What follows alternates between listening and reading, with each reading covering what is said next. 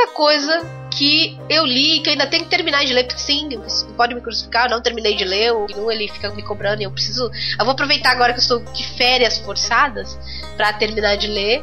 É o Guia do Mochileiro das Galáxias, que eu não li todo ainda. Entendeu? Eu Só li o primeiro. Ah, eu li o primeiro e li o segundo. É. Eu também não terminei de ler. Eu li até o terceiro, sim, na metade do terceiro eu comecei a escutar podcast, isso foi em 2009, eu nunca mais. É, eu tenho que terminar. Só eu então li a trilogia de quatro livros que na verdade são cinco inteiro? É, provavelmente. Sim.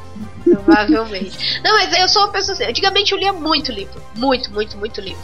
Né? Principalmente quando eu tava na, na escola, livros, sexta série, sétima série, que você não tem tantos tanto amigos, nem nada disso. Uhum. Eu ia muito na biblioteca e tinha um esquema legal na biblioteca, que você pegava dois livros e ficava a semana inteira.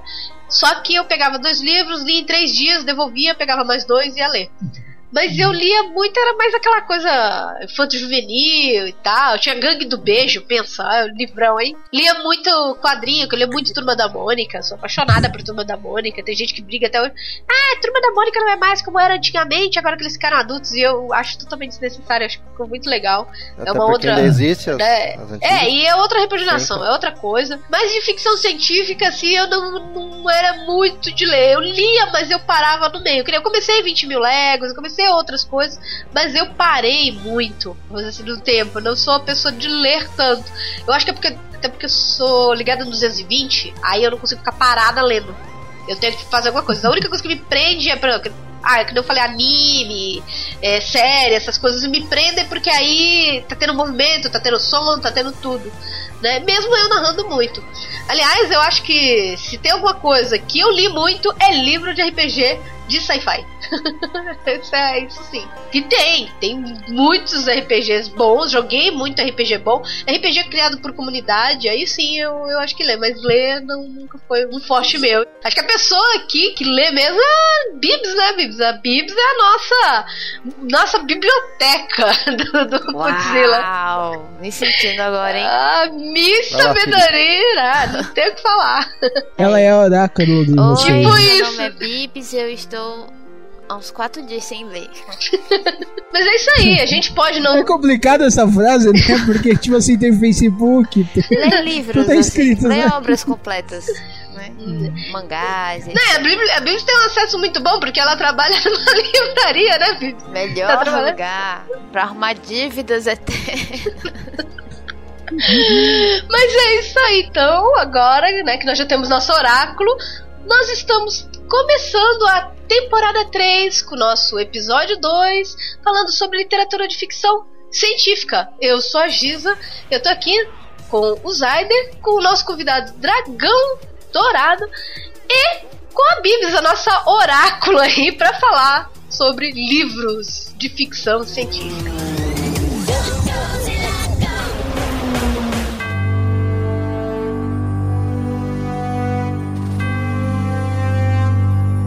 Bom, nós já falamos bastante de livros no primeiro cast. Afinal, assim como foi no terror, a ficção científica também começou por eles. Enfim, agora nós entraremos mais a fundo realmente nas obras literárias. Uh, porém, eu, infelizmente, apenas conheço de nome a maioria das obras que falaremos nesse episódio, ou porque eu assisti o filme, que às vezes foge bem da obra original, então não conto tanto.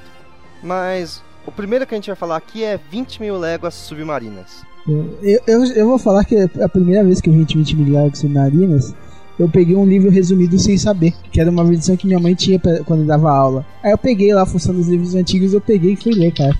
Eu, eu gostei pra caramba do livro. Aí depois um colega meu falou: Ô, oh, que, livro, que livro você tá lendo aí? 20 mil léguas. Pô, mas eu lembro que ele é um pouco mais grosso. Aí quando eu comprei a versão normal dele, tipo, dava uns 3 do que eu peguei. Nossa. Que tinha que, ah. umas 200 páginas.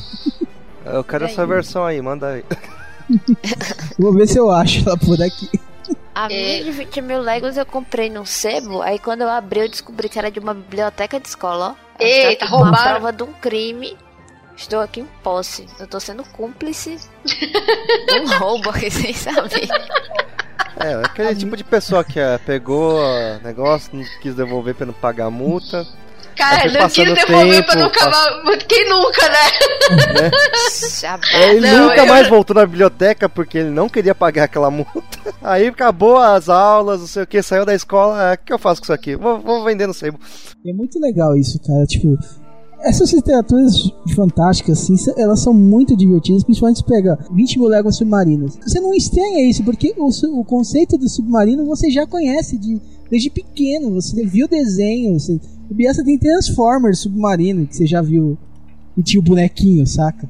Aí, mas se você pensar aí que ele foi escrito pelo menos 100 anos antes de existir o conceito do submarino mesmo, cara, é, é dá um nozinho nessa cabeça quando você tá lendo uma, obras desse tipo. É, quando você pega assim obras mais antigas, que eles botam uns negócios assim bem do nosso cotidiano agora, mas ele já tá pensando isso 100 anos, 150 anos atrás. Você fica achando que eles são meio que profetas, né? Assim, estão é. adivinhando o futuro. Bom, 20 mil léguas submarinas é uma grande aventura que vai contar sobre uma série de acidentes marítimos com navios que vão acontecer por volta de 1866. E são vários navios de diferentes nacionalidades que vão afundando do nada. E aí algumas testemunhas, marinheiros, pessoas de porto, etc, vão ficam vendo uma coisa comprida, meio fosforescente, grande assim, que é como se fosse um poderia ter sido um monstro marinho, alguma coisa nesse sentido que afunda esses navios. E aí, em uma missão de busca e tudo mais, o grupo que vai descobrir e desvendar esse mistério acaba topando com o Nautilus, que é o submarino do Capitão Nemo. E aí eles acham que é o Nautilus que está afundando esses navios. Só que eles acabam sendo capturados pelo Nemo e tudo mais e ficam vivendo dentro desse submarino. Então eles fazem uma longa viagem para poder investigar também quem, como seria que estivesse acontecendo esses acidentes, se é que são acidentes mesmo. E aí ele vai contar todo o processo de como é conhecer um submarino, vai mostrar assim as salas, tudo mais, a vida marítima, porque eles acabam tendo acesso às janelas e tudo mais que ficam vendo como é a vida no oceano. Então assim, são várias descobertas diferentes e uma grande aventura mesmo para poder contar esse desfecho dessa história aí. É, eu acho que é quase impossível você não falar assim, ah, livros de ficção científica, vinha o 20 mil léguas na ponta da língua, mesmo de quem não leu é um dos mais famosos, é. com tantas versões e tantas coisas. Muitas versões. Porque a obra é mais famosa, eu acho, do Júlio Verne, porque acho que é que ele mais acertou. Se você for ver a descrição, você consegue visualizar um submarino de todos os filmes de submarino que você já viu na sua vida. E ainda, tipo, mais bonito, saca? Que ele descreve salas amplas, bibliotecas, refeitórios gigantes. É um paraíso. Ele escreveu um submarino de luxo antes de existir um submarino de luxo. Não, não, não tinha essa concepção ainda. Mas fora o 20 mil léguas, tem o Viagem ao Centro da Terra, que também é um extremamente famoso e até hoje não foi feito, então. Viagem à Lua também. Que eles viajam numa bola de canhão, né? Mas viagem.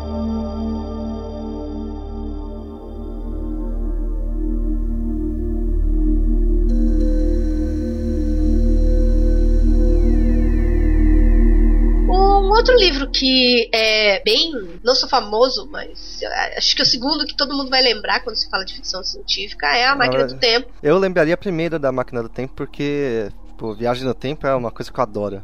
Apesar de eu nunca ter lido, só viu aquele filme que todo mundo fala que é totalmente diferente. Uhum. Mas a máquina do tempo, assim, ela é bem simples. Quem quiser saber um pouco mais sobre ela, tem uma resenha da Bibs. Olha só, quem? A nossa Aê. oráculo. Isso aqui tá no site, então vou deixar o link também na postagem do podcast. Mas ele foi publicado a primeira vez em 1895 e consagrou-se como uma das obras-primas da literatura universal. E iniciou o período literário em que o homem é capaz de viajar no tempo. Daí pra ir, a DC, a Marvel fizeram uma festa. que se diga aí. Mas é o que, que é que ele faz? Ele viaja no tempo e por vezes alterar o destino da humanidade. Mas todo mundo sabe que mexer com máquina do tempo não é uma coisa boa. Você caga a linha do tempo, tá aí a Doctor Who fazendo merda até hoje. Enfim, o Wells, né, ele começa aí uma fantástica e aclamada produção literária tantas vezes adaptada para o cinema, que foi onde a gente se perdeu para saber onde é que ele tava, quantos filmes tem, mas tem alguns filmes sobre e alguns filmes inspirados também nele. E tendo a sua Guerra dos Mundos adaptado para rádio por Orson Welles e lançado o Pânico nos Estados Unidos pelo seu impressionante realismo. Cara, imagina você pirar a galera com uma história na rádio. A capacidade da história mexer com você. Ele causou pânico nos Estados Unidos. Com certeza. É, e eu, é a galera, tipo, que tinha perdido o comecinho, que não sabia que era audionovela, né? Não, nem novela, o cara estava falando, eu vou ler um livro para vocês. Na verdade, ele não estava lendo, ele estava interpretando, ele estava tendo a, a, a, sacada como se fosse sim, sim, mas, rádio mesmo. Mas era só ele, não tinha outra pessoa, né? Era só ele fazendo a interpretação, né? Então. Isso. Eu queria ter visto isso. É, eu vou ver se eu acho, eu acho algumas referências dessa rádio novela para colocar para vocês, aí, que é bem legal. Mas no final da época vitoriana, um cientista inventa a máquina do tempo e viaja até o ano de 802.700. Então tá ele tá um milhão de vezes à frente nossa aí 802.699 mil anos à nossa frente. Enfim, onde encontra tudo mudado. Nesta época muito mais utópica, as criaturas que encontram pareciam viver em perfeita harmonia. O viajante do tempo pensa poder estudar nesses magníficos seres humanos, desvendando-lhe os segredos e regressando ao tempo, até que descobriu que sua invenção, o seu passaporte para a fuga, tinha sido roubada. E é interessante que a máquina do tempo me lembra bastante. A gente vai falar sobre série, mas Doctor Who, tem a Tardes aí constantemente em perigo. Eu me lembrei também de Máquina do Tempo agora, é. Vintage, que eles viajam na máquina lá também. Tudo isso é referência à obra de Wells.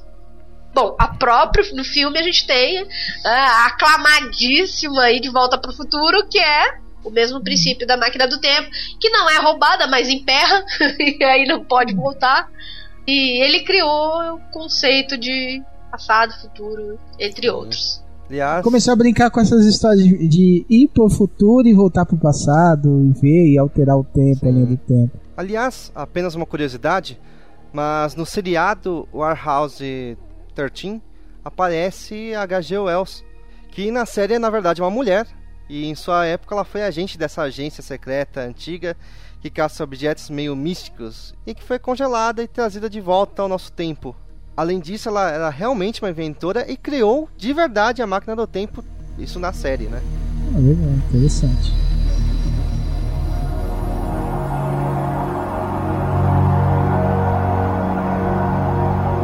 Olha só, agora eu vou falar de um livro, uma série assim que eu não li, mas é aquela assim que pra mim está obrigatório daqui pra eu morrer, tem que ler esse negócio. Não posso ficar sem.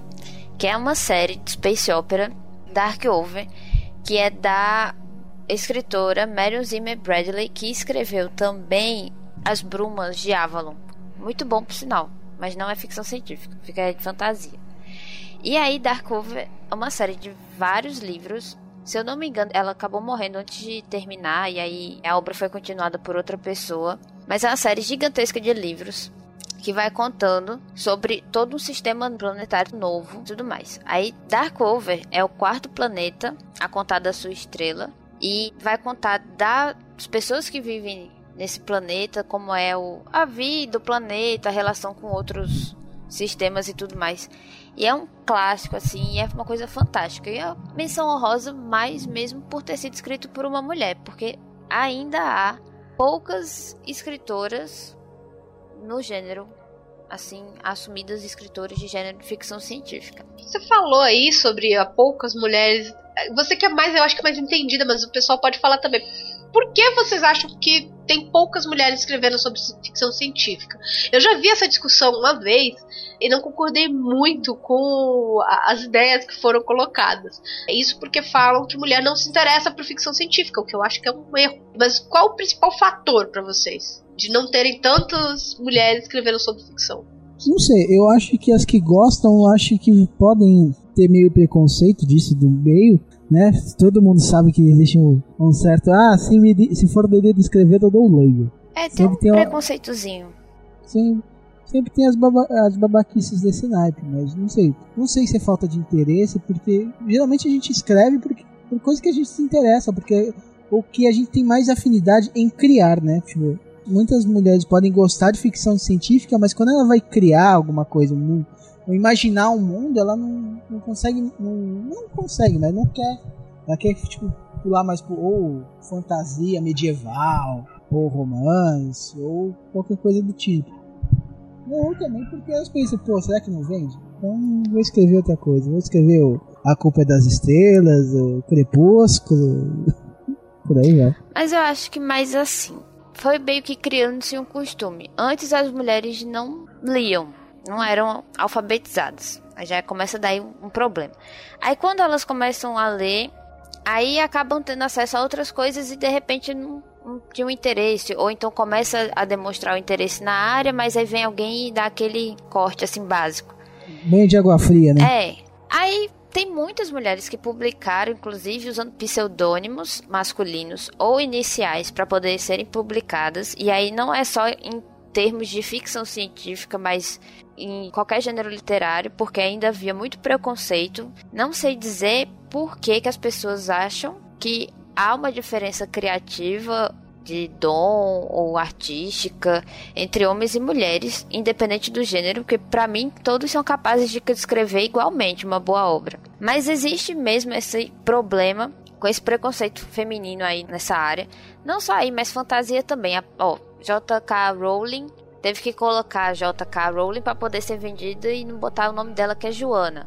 Acho que a própria Marion Zimmer Bradley publicou algumas coisas com pseudônimo masculino também. E aí são várias pessoas que vão publicando para poder ser lida e vendida.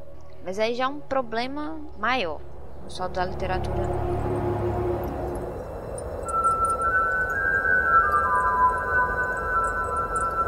A gente falou bastante sobre alguns livros famosos, tem muito mais, mas não se limita somente aí. Na literatura, a gente tem, por exemplo, no quadrinho, A Liga Extraordinária. Mas a Liga Extraordinária é steampunk. Mas steampunk também é sci-fi. Hum. Aprenderam? Então é isso aí.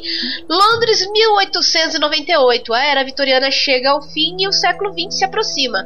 É uma época de grande mudança e de estagnação. Um tempo que completa ordem e caos total. Aquela eterna balança. Uma era em busca de campeões. E aí a gente olha o time que eles trazem: Alan Quartman, Capitão Nemo, Howley Griffith, Dr. Ray, Hugh Jekyll, é aquele mesmo do Médico Monstro, Sr. Edward Hyde e a senhorita Mina Murray. São esses os campeões e juntos formam a Liga Extraordinária.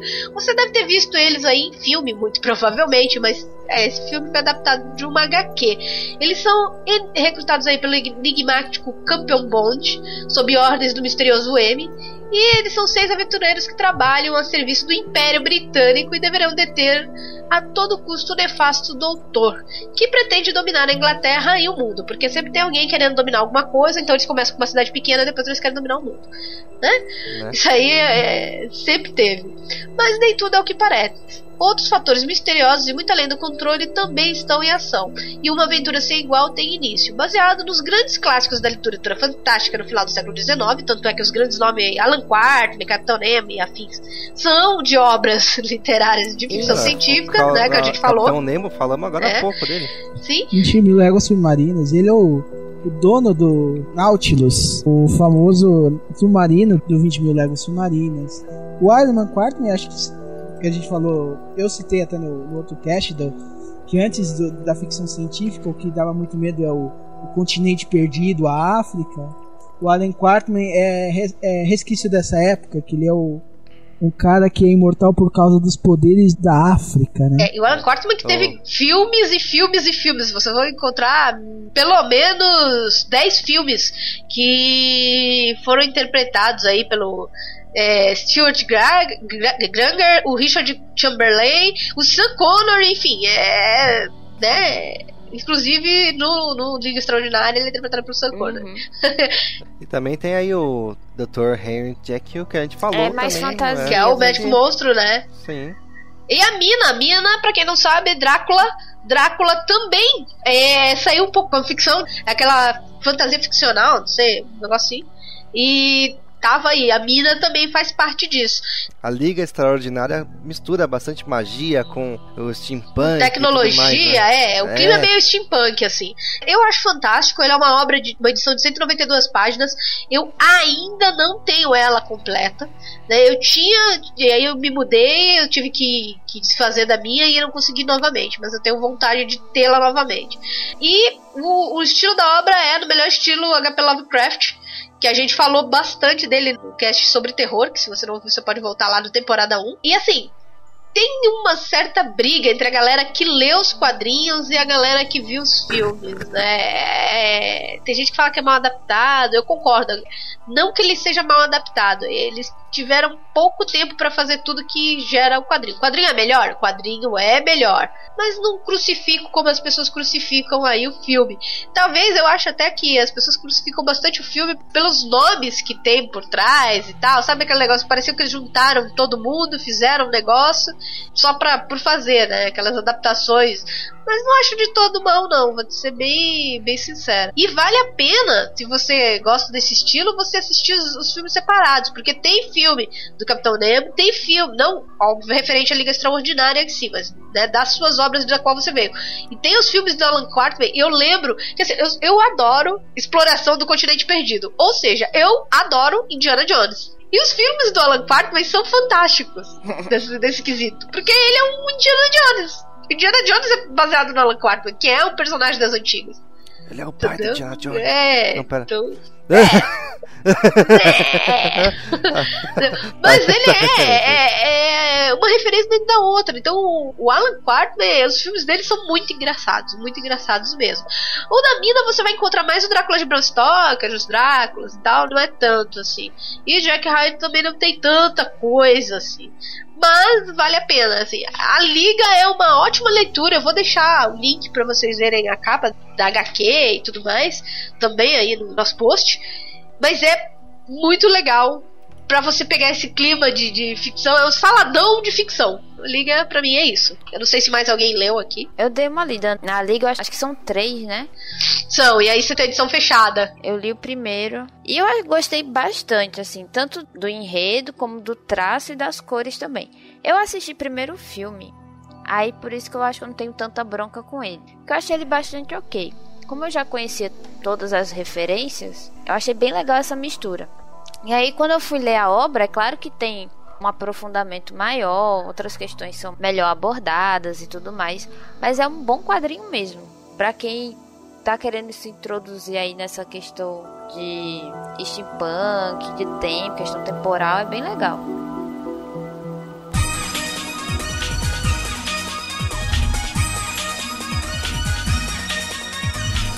Além dos quadrinhos convencionais, existem também os mangás. Eu poderia falar de clássicos como Akira, do Katsuhiro Otomo, ou Kazi no Tani no Nausicaa, do saudoso Hayao Miyazaki, e que muitos não sabem, mas os dois surgiram primeiro em mangá.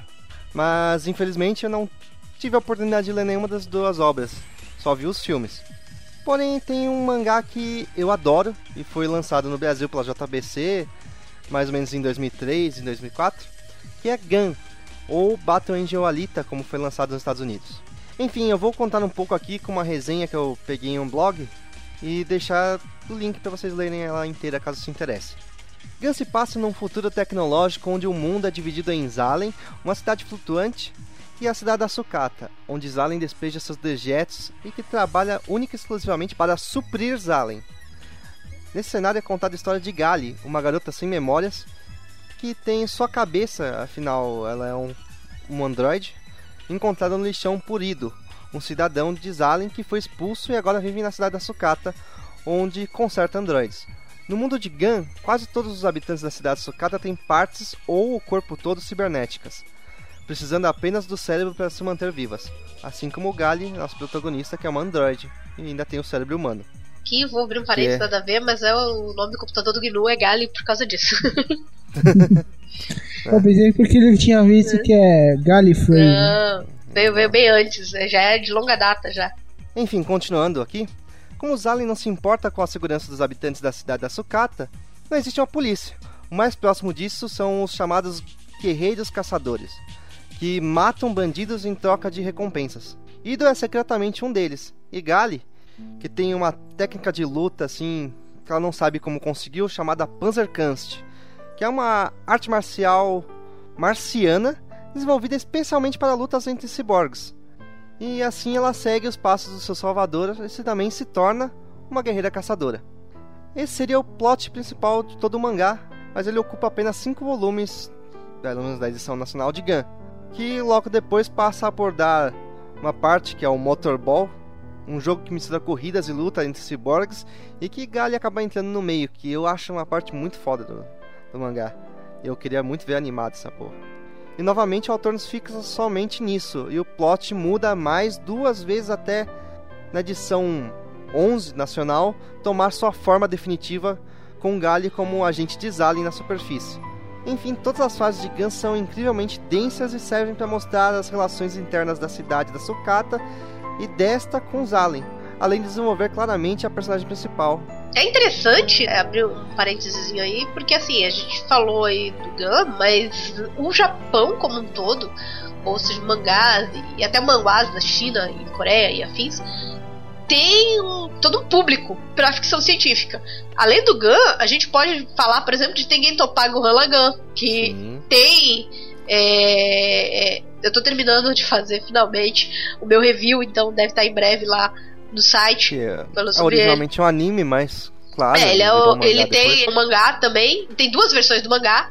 Sim, né? tem a versão escolar que eu quero muito ler. O Cowboy Bebop, o próprio Evangelion, Ghost in the é. Shell, o Gantz, todo mundo fica meio Gantz. maluco, tá, tem a ver com alienígena também. Sim, e, é. tudo mais.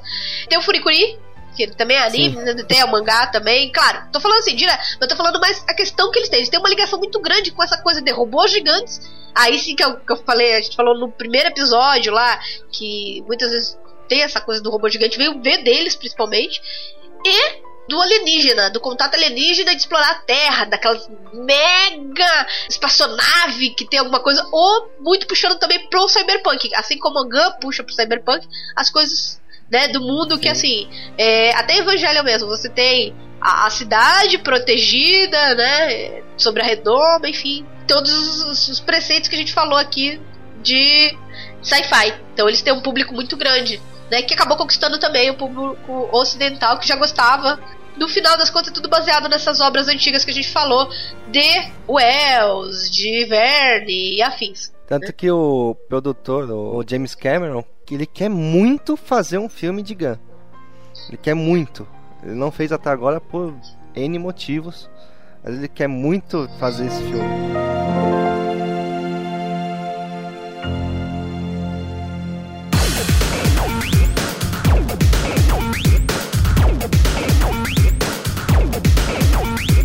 Livros, a gente falou de mangás, a gente falou de muitas coisas aí. Eu vou só abrir mais um outro parênteses para falar de RPG. Se você gosta de jogar RPG ou até de ler algumas coisas sobre RPG, existem bons RPGs de ficção científica. O mais famoso dele é, vai ser o GURPS. A gente tem o GURPS Space, o GURPS Infinity Worlds, o GURPS Biotech. Ah, putz, mas eu não gosto de GURPS. Eu também não gosto de GURPS, gente. Eu sei como vocês se sentem. Eu não sou a maior fã de, de, né, de GURPS da face da Terra. Mas aí você tem sistemas, por exemplo, Space Opera, Space Infantry.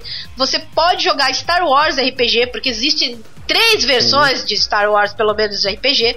Uma para D20, outra com sistema próprio. Você tem Stargate RPG. Você tem 2300 AD, que também é muito bom. Você tem o D20 Apocalipse, D20 Future. D20 Cyberpunk. É, D20 Cyberpunk. Tem o GURPS Cyberpunk também. Se você quiser tem voltar o D20 pro GURPS, Future né? Tech também. É. Ele... Tem Warhammer também. Tem Warhammer, mas assim, o que eu vou falar é um que ele é bem antigo, mas eu adoro. E tem review meu lá no site também, que é o Paranoia. O Paranoia, ele é um jogo onde você se diverte com as coisas do sci-fi. Eu não sei se a Bibs já jogou o Paranoia, já teve a oportunidade de jogar o Paranoia. Não, ainda não, mas eu conheço. Mas ele é hilário. Ele é hilário porque a escrita dele me lembra muito a escrita do Guia do Mochileiro das Galáxias. Né? É, por quê? Porque ele tá o tempo inteiro falando com você. Então, eu acho muito legal a introdução dele, que ele que a, a primeira historinha que tem é assim: posso ajudar em alguma coisa? Claro, você poderia me contar como funciona esse jogo? Desculpe, cidadão, essa informação não está disponível no momento. O que? Você quer dizer que não estão disponíveis? Você ainda não é um agente atirador, o que significa que seu nível de segurança é infravermelho. As regras são de nível de segurança vermelho. Você não está liberado para conhecê-los, ao seu dispor. E ele fica o tempo inteiro brincando. Mas peraí, é um jogo. Como você não vai me ensinar a, a, jogar o jogo? Aí, paranoia? Não, aqui você não sabe quem são seus amigos, nem sabe quem são seus inimigos. Qual é a premissa do paranoia? Você, primeiro que você já tem seis clones. Já começa por aí. Você vai morrer. Porque você tem outro clone pra ocupar o seu lugar, tá ligado? Segunda coisa do paranoia. Pega as suas regras, rasga, taca no lixo e é isso aí. Né? Você tem o seguinte: você tem o computador, que deixa você super salvo. O computador é o seu amigo. Você não pode ir contra o computador. Entendeu? Porque se você vai contra o computador, você é um comuna mutante. Ou alguma coisa do tipo. Então você pode ser um mutante ou você pode ser um traidor. Mas se você for um mutante, você também é um traidor. Sacou? E todos vocês estão cooperando numa história que vai ser criada pelo mestre. Mas é um jogo onde você tem que sobreviver. Porque. E você vai acusar o seu amigo o tempo inteiro. E é super divertido. Eu tenho aquela frase do The Cakes Ally, né? The Cakes Ally. Ele brinca com isso, com aquela coisa dos jogos que a gente tem da, da Gleidos, pra quem jogou Portal. Ele brinca muito com isso. O computador é uma Gleidos style, assim. E é um jogo já muito antigo, é um jogo muito divertido. Ele já teve muitas versões, eu tenho ele, inclusive assinado aí, quando teve um evento aqui, pelo cara do Munchkin, que eu não sei se o povo conhece, que é o cara do GURPS. Eu fiz o cara do GURPS assinar meu livro de paranoia. Tem like da, da parada, né? Mas ele é muito legal. Ele, o que, que ele promete? Ele promete uma diversão hilariante, porque você morre de rir da forma que um acusa o outro e você tem que sair. Ele é um, um jogo que você acaba criando inimigos, de certa forma, porque você vai acusar e, enfim, você tem que sair vivo. Ou tem, se você, sei lá, não, eu vou, vou fazer certo, vou tentar não acusar ninguém, você tem que tomar cuidado para você não se ferrar e não falar algo que o computador acha que tá errado. Porque o computador controla toda a cidade. Toda a cidade. Então, assim, você vai encontrar muito em sebo. Eu dei a sorte de encontrar o meu na rua, num sebo na rua, aqueles sebos do Rio de Janeiro. E vale muito a pena. Sabe? É, é, diversão garantida. Isso, claro, se você quiser jogar aquela, aquele jogo. Eu tô até pensando, o pessoal vem aqui pra cá no final do ano fazer um dia, jogar um dia inteiro dele. A ficha é bem simples e é bem de boa, mas quem quiser eu vou deixar o link também para vocês verem o que, que é o Paranoia. Mas existem outros bons RPGs. Detalhe, né? O Paranoia, ele é de 1984, a primeira edição dele. Então, imagina aí que já tem um bom tempo também. Da época de 84 a galera jogando RPG aí, jogando Paranoia. Mas existem outros bons RPGs, tá? Para quem procura diversão. E detalhe, todas as histórias internas desses RPGs também são muito boas. É aquela coisa que, ah, puta, eu gosto de. Não, não, não, gosto de ler tão pesado, mas gosto de ler uma coisinha, eu quero ter uma ideia, quero viajar na maionese. Então você vai encontrar Man Black também, tem Homens de Preto, RPG. Enfim, quase todos os filmes têm uma versão em RPG. Isso é fato.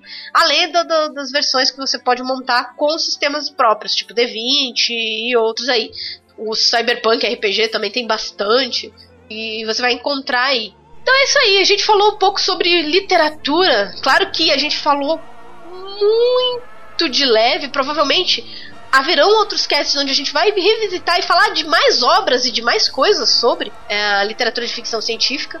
Essa temporada pode voltar em algum tempo mais para frente, mas nós vamos encerrando por aqui. Na próxima, nós vamos falar sobre filmes de sci-fi. E aí, convidamos você a escutar o próximo. E se você não entendeu o que é sci-fi, volta lá no primeiro e escuta também. Fechando, é isso aí. Abraço.